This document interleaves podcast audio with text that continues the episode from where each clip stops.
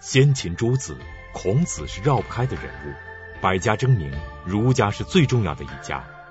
而儒家的代表人物孔子，他的理想是事而优则学，学而优则仕。这为天下读书人指出了一条读书做官的道路。孔子本人也希望在官场上实践自己的主张，但是孔子在三岁的时候就失去了父亲，他是在孤儿寡母的家庭中长大的。孔子自己也曾说：“吾少也贱。”他的童年生活很苦，他没有显赫的家庭背景，也没有官场经历。那么这样经历下的孔子，他会做官吗？他最后做了官吗？他的政治理想能否实现呢？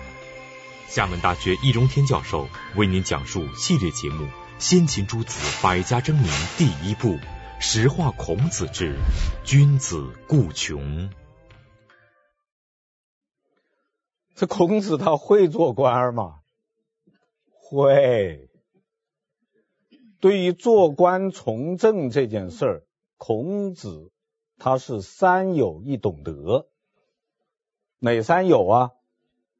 有准备，有想法，有策略。哪个懂得啊？懂政治。我们打开《论语》。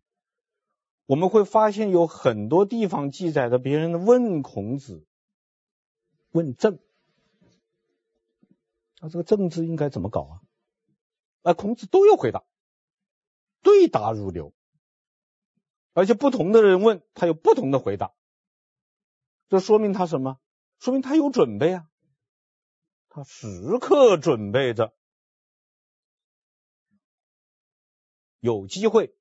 就上岗，这是第一。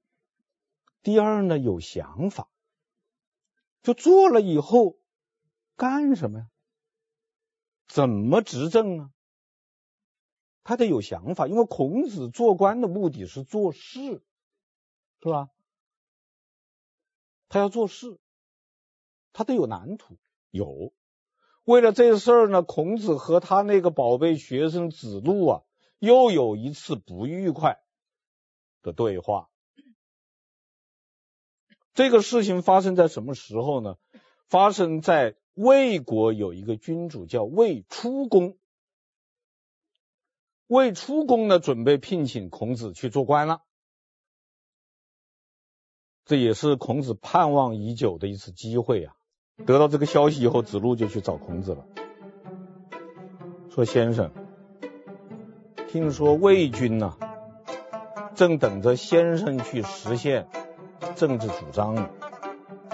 请问先生，你要做的第一件事情是什么？你最要做什么呢？”孔子说：“我要做的第一件事就是正名啊。”原文是“必也正名乎”。我前面讲过，这子路这人魂不吝，知道吧？他就以李逵，他不以为然，他不以为然，他说话直通通的就说出来了。先生真有这想法吗？先生也太迂腐了吧！干嘛要证明呢？原文是有事哉，子之迂也，奚其政？就是孔子啊，他是急于从政。他是准备从政，他是有了充分准备的，他踌躇满志啊！这好容易逮住机会了，他就要这样这样这样这样这样，这是不是？你可以想象的子子路去问他说他是什么样一种心情吗？兴冲冲的，必也正明乎？那子路一瓢冷水飘下来，哎呀，那太迂腐了！大家想想，孔子会怎么样？气都不打一处来，然后指着子路就骂：“野哉有也！仲由，你也太野蛮、太粗鲁、太放肆了！一个君子对自己不懂的事情是要保持沉默的。你又不懂，你乱讲什么呀？这怎么能叫做迂腐呢？”我告诉你，名不正则言不顺。言不顺则事不成，事不成则礼乐不兴，礼乐不兴则刑法不忠，刑法不忠则民无措手足。什么意思？就是说，孔子的施政纲领，首先是正名。什么叫正名呢？就是君君臣臣，父父子子。什么叫做君君臣臣，父父子子呢？就是说，君要像个君，臣要像个臣，爸爸要像爸爸，儿子要像儿子。那怎么个像呢？你先得把这名分定下来，先要搞清楚君。在这个君的名分下面，他的义务和责任是什么？臣在这个名分下面，他的义务和责任是什么？父在这个名分下面，他的义务责任是什么？子在这个名分下面，他的义务责任是什么？大家都按自己规定的社会角色去做人、去做事，天下不就太平了吗？而如果这些名分定不下来，你这说话你都说不顺畅，叫名不正则言不顺。你说话都说不顺畅，你事情能够办得成吗？办不成。言不顺则事事不成，事情办不成，礼乐制度能够恢复吗？不能恢复。事不成则礼乐不兴，那礼乐制度不能恢复，我们的刑法能够合适吗？能够适当吗？不能适当。你对民众的这个奖惩都不适当，都不合适，那老百姓不知道怎么办？手脚都不知道往哪放，这怎么能是小事呢？训了他一通。这个时候，孔子六十四岁。子路五十五岁，我们想象一个六十四岁的在那训那个五十五岁的是个什么场景？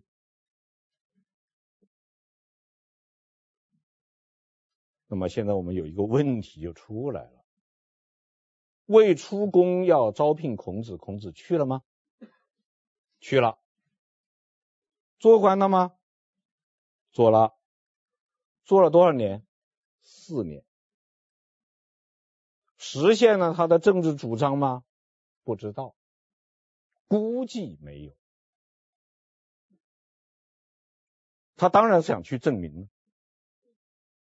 但是估计没有，因为我们知道四年以后，孔子气哼哼的离开了魏国，而且是一言不合掉头就走，和这个当权者呀意见不统一。孔子退朝回来说：“驾车，驾车，走人，走人。”临走的时候说了一句话：“说，哼，鸟是可以择树的，树也能选鸟吗？”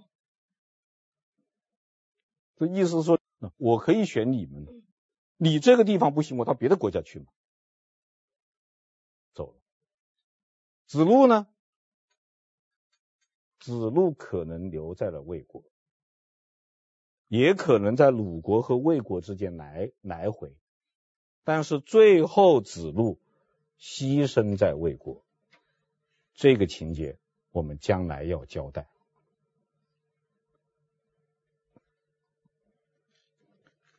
这是孔子有想法。孔子想出仕求官，所以对于做官从政这件事情，孔子是有准备、有想法的。但我们知道，光有准备、有想法，遇到现实情况发生变化，准备好的可能用不上，有想法也可能会落空。所以，孔子要想当官做事，还得有一定的策略。那么，孔子有为官的策略吗？孔子不但有想法，而且有策略。就我们知道，做官呢，搞政治啊，那不能像子路那样的。是吧？你得有点策略。孔子有。孔子的观点是什么呢？官要做，命更要保，原则要坚持，身体不能吃亏。所以他的做法是什么呢？八个字：危邦不入，乱邦不居。就这个国家有危险了，我可不去；这个 地国家动乱了，我可不待。魏国就是一个乱国啊，乱邦啊。那孔子看到不对，就走掉了嘛。那子路留下了，牺牲了嘛。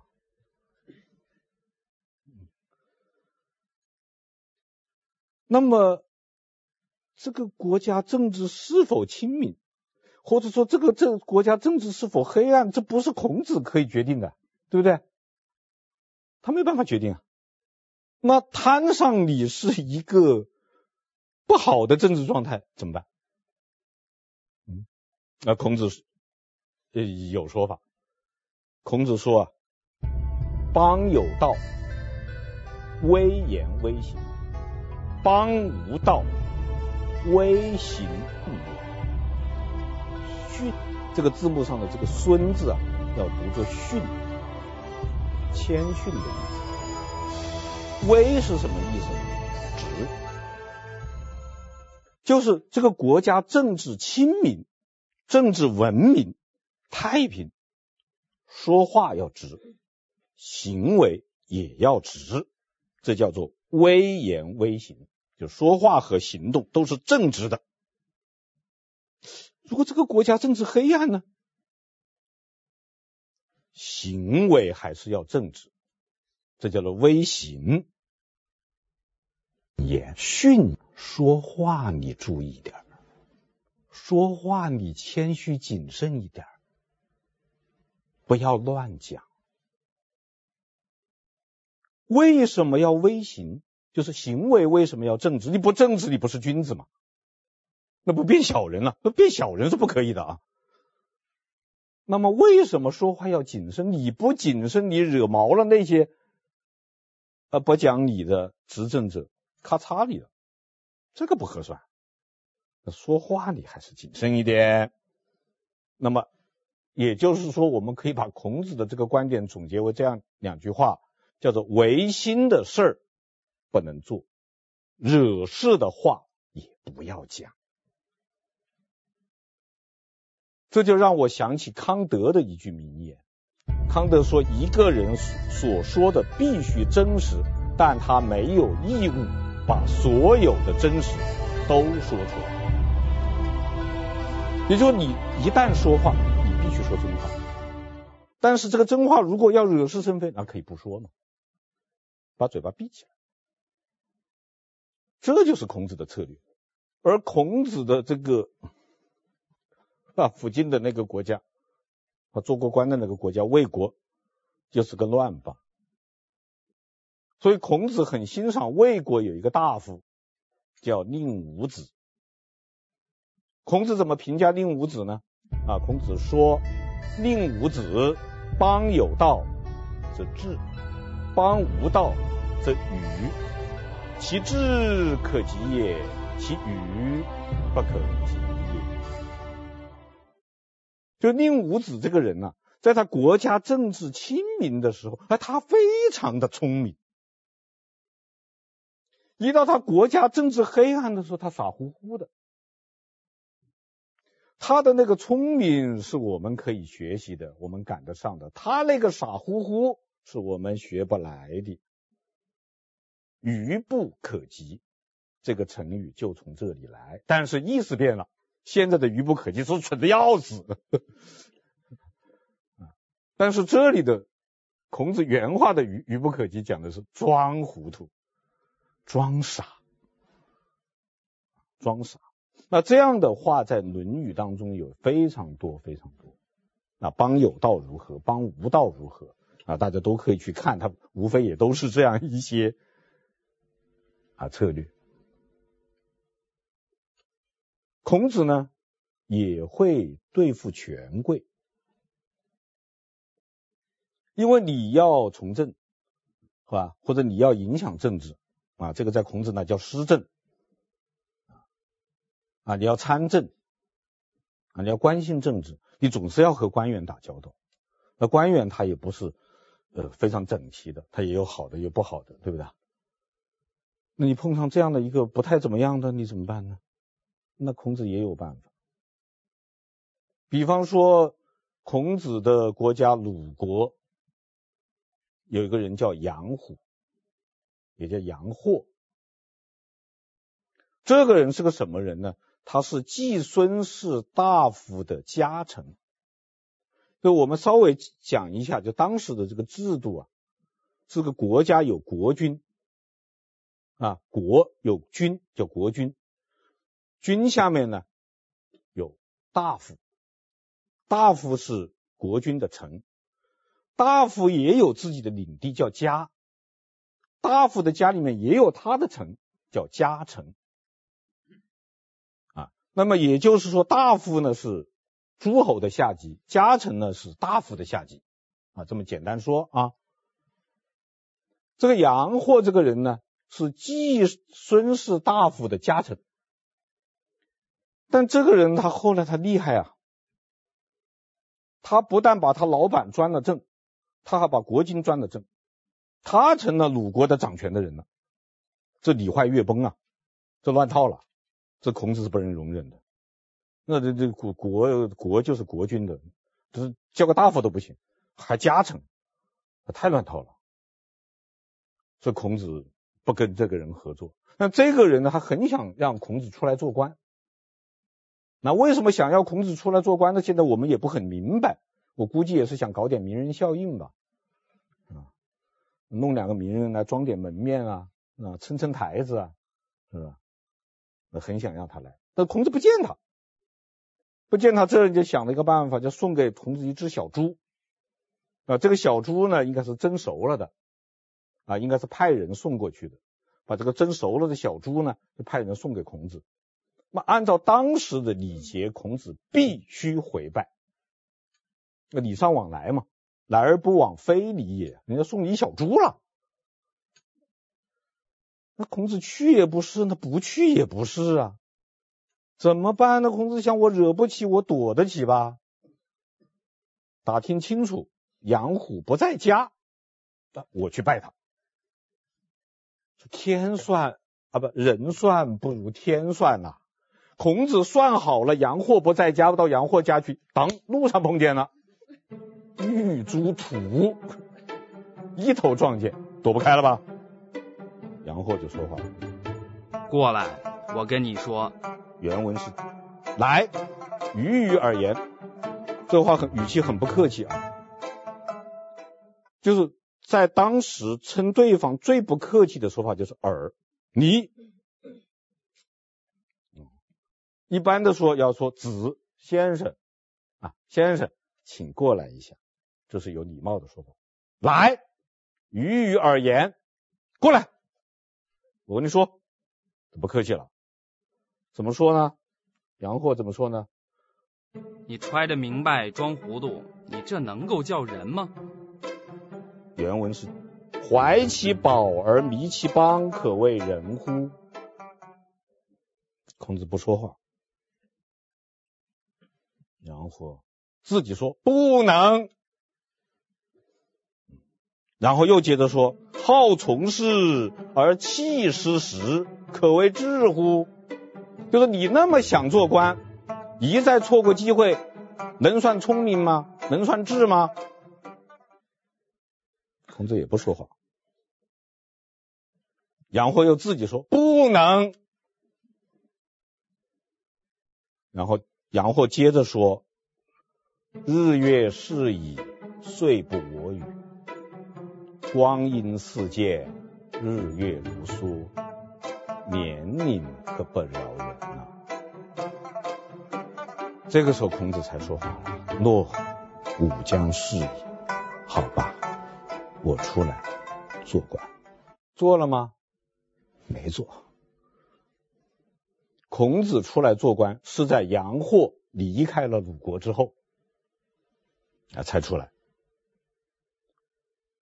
这叫什么？惹不起，躲得起，最后躲都没躲起，但是至至少是想躲了一躲了，所以还是有策略的。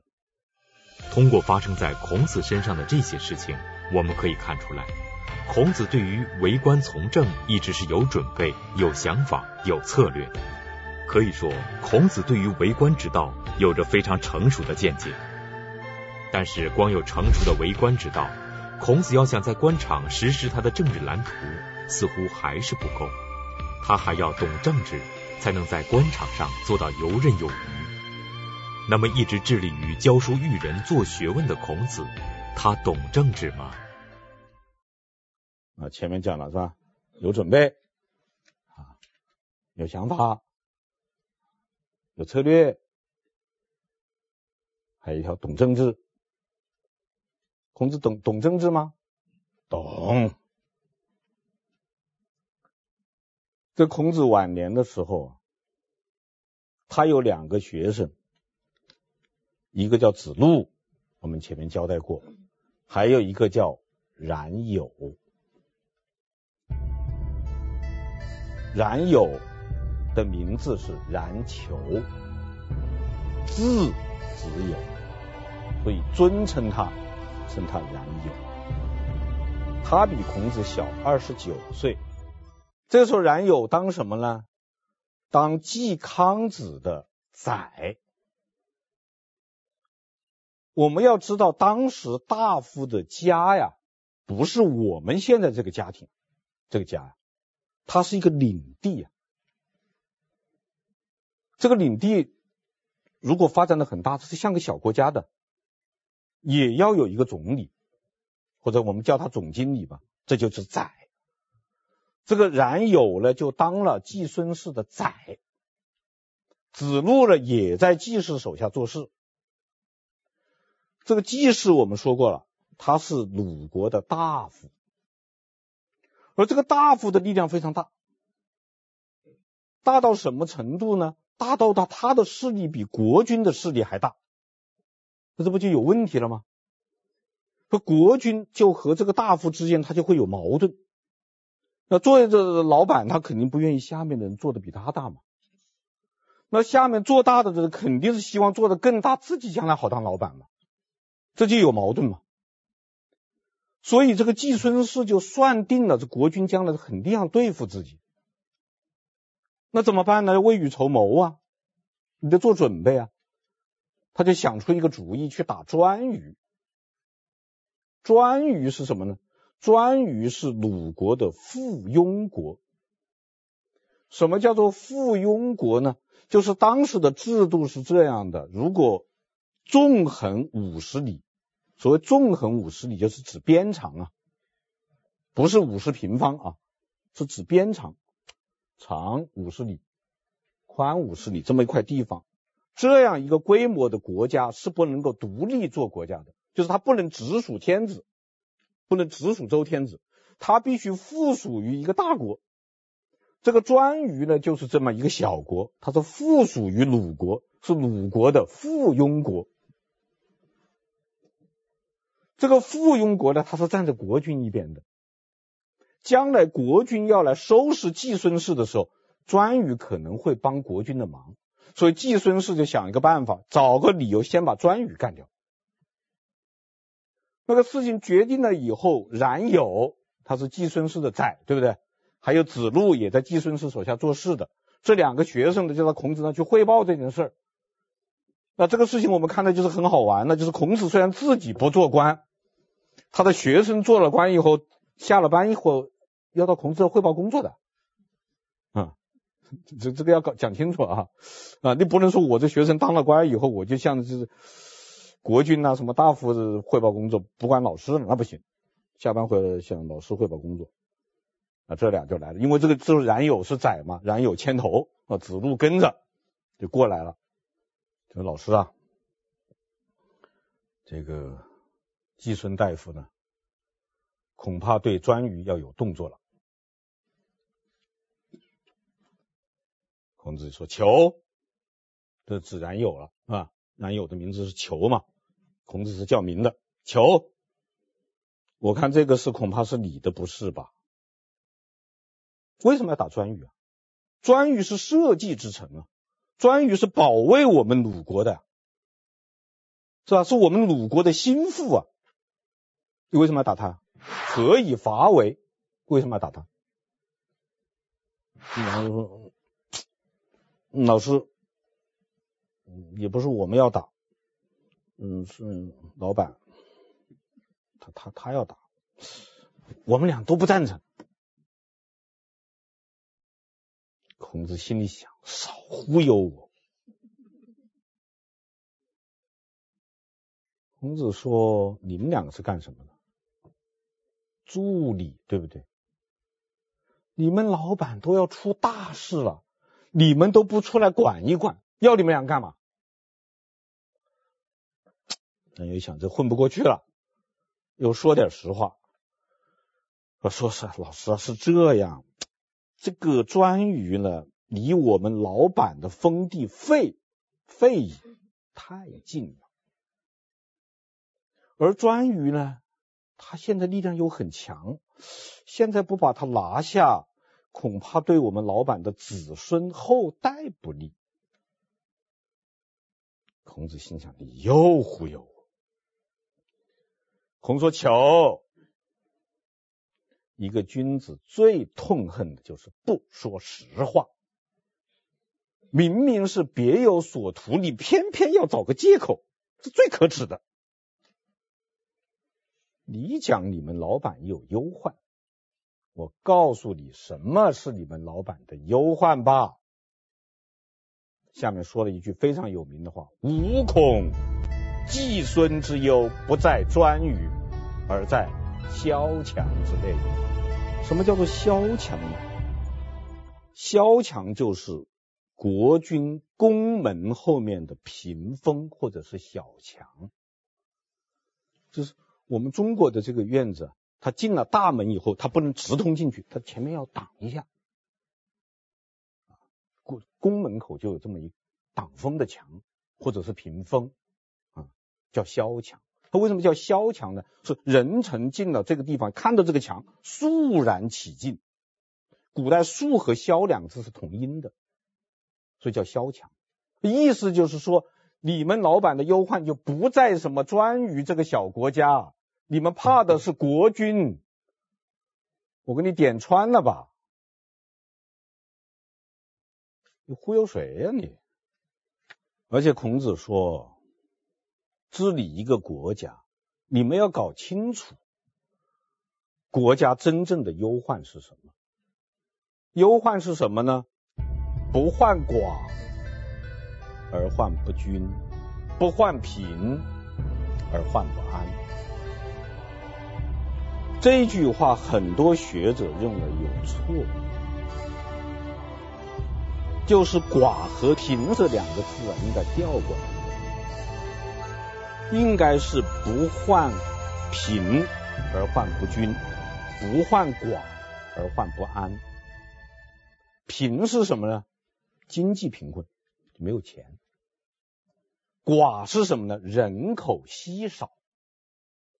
也就是说，一个国家害怕的不是贫穷，不是经济贫困，而是分配不均；害怕的不是人口稀少，而是社会不安定。如果社会安定，人民和睦，分配合理，你怕什么呢？所以你们两个应该帮助季孙氏做好这个工作，而不是去打什么顓頊。去管别人，你自己都治不好，你还管别人？那么这句话现在经常被人引用，而且很多人拿来引用来说什么呢？来主张平均主义，主张吃大锅饭。这里要解释一下，不，你这个大锅饭平均主义的这个解释不符合孔子原意。孔子的不患寡而患不均的这个均呢，不是大家都一样。不是那个平均主义的均，因为孔子是主张等级制度的，君君臣臣父父子子，那君和臣怎么可能一样呢？父和子怎么可能一样呢？当然是君得大份，臣得小份，这个父得大份，子得小份嘛，这才叫君。这是孔子的君，孔子的合理是指的这个合理。平均主义，吃大锅饭，每个人同样的份额，这是谁的思想？墨子的思想。这不要把墨子的思想弄到孔子头上来，说这句话不能用来主张平均主义的啊。那这里顺便交代一下。通过上面的讲述，我们可以看出一个对于从政有准备、有想法、有策略，还懂政治的孔子。可以说，孔子对于做官已经做好了一切准备。所以，孔子周游列国，希望能够谋求官职，实现自己的人生理想。那么孔子最后当官了吗？当了。孔子在三个国家做过官：鲁国、魏国、陈国。在鲁国可以说是做了一次，陈国呢也做了一次，魏国呢做了两次，一次是在魏灵公手下，还一次是在魏出公手下。时间最长是在魏国七年，然后三个国家加起来，他做官的年头是多少呢？十四年。孔子呢是活了七十三岁或者是七十四岁，因为算法不一样，有两种算法。那么我们按照他成年以后的这个年份来算呢，应该说他当官的时间是他成年以后生命的四分之一。那么孔子求官的国家有多少个呢？有十个。那做官的国家三个，因此他做官的国家呢，是他求官国家的三分之一。那么由此可见，孔子的这一生还是做官的时间少，碰钉子的时间多。所谓周游列国呀。他其实是有两个目的，第一个目的呢是求官，要最好能找到一个国家用自己。如果实在找不到，那么见到这些国君或者执政的大夫，宣传一下政自己的政治主张也行。但是看起来大量的情况是碰钉子，碰钉子，失望的离开。这样一路碰钉子碰下来的结果是什么呢？子路发脾气，孔子发牢骚。有一次，也就是孔子周游列国的时候，他来到陈国和蔡国之间，被困在那儿了。困在那儿的结果是没有东西吃，每天喝野菜汤，那野菜汤里米粒儿都没有。孔子和他的学生都饿得爬不起来。这个时候，子路实在是气不过了，冲到孔子跟前说：“先生，君子亦有穷乎？”什么意思啊？我们要理解一下这个“穷”是什么意思。“穷”是什么意思呢？没路走，不是没钱用。在这个时代，没路走叫穷，有路走叫达。穷和达是一对。没钱用叫贫，有钱用叫富，贫富是一对。有地位叫贵，没地位叫贱，贵贱是一对。所以一君子亦有穷乎？就是君子也会没路走吗？他很生气啊！君子啊，怎么能没路走呢？孔子说：“君子本来就可能没路走。”原文是：“君子固穷。”君子要走大道，现在大道不行，我们君子就走投无路嘛，这很正常嘛。君子也会有没路走，小人也会没路走。君子和小人的区别在什么地方？